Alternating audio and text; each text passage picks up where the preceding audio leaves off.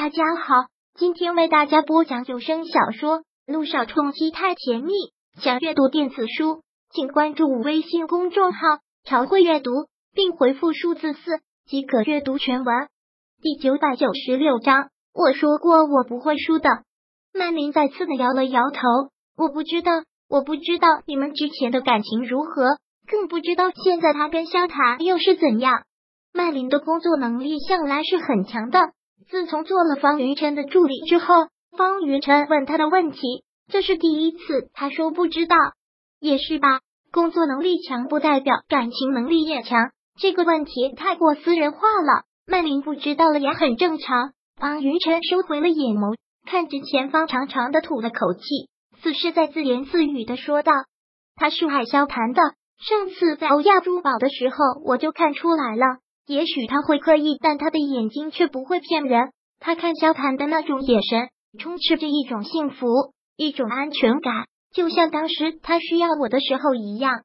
那个时候的他，雨欣刚去世，他特别脆弱，很多时候会从噩梦中惊醒，会在不经意间就会想起，就会落下泪来。他就会满是泪水的看着我说：“云琛，不要离开我。”那个时候就是那种眼神，方云琛。像是沉浸在自己的世界里，像是在自己对自己讲着故事。说到中间的时候，他会不自然的带出一丝幸福回味的笑意；说到最后，他的脸上就露出了浓浓的忧伤，但他却看不到此刻曼琳的表情，不过是在跟着他的情绪忧伤，在忧伤。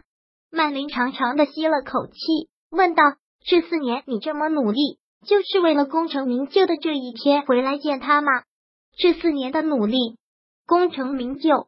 方云晨觉得这些字眼很是讽刺，他很自嘲的一个倾向，说道：“我不知道那所谓的功成名就是什么意思，是不是就像我这样，家财万贯，威风八面，然后心底无比的黑暗，无比的空洞？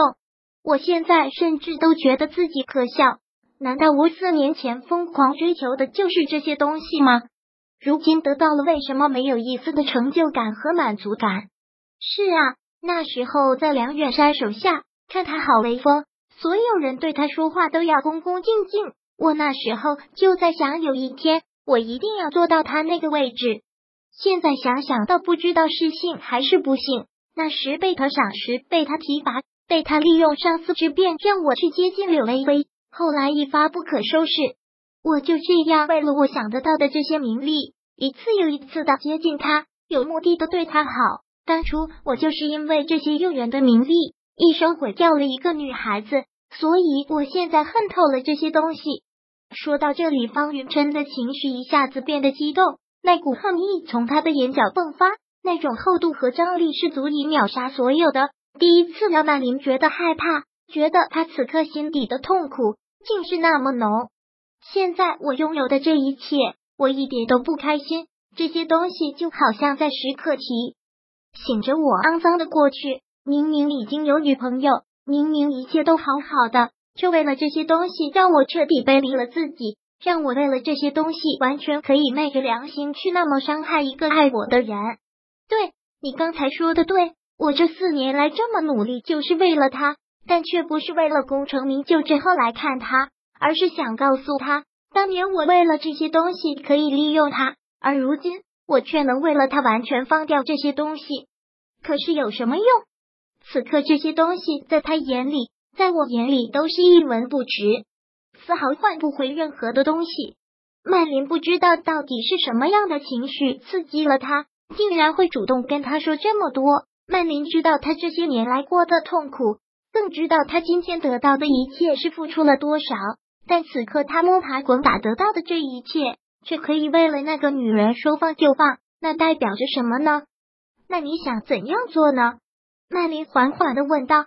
你刚才说你知道了一个很重要的事情，一个足以让他们两个离婚的事情，那你是不是就想趁机夺回柳微微呢？听到这个问题，方云晨再次自嘲的一笑，此刻这个自嘲的笑意却更浓了。现在微微已经恨透了我。他压根都不会给我靠近的机会，我要怎么夺？那你的打算是，既然没有把握可以夺回来，他那他打算要怎么办呢？曼琳有些不明白方云琛的意思了。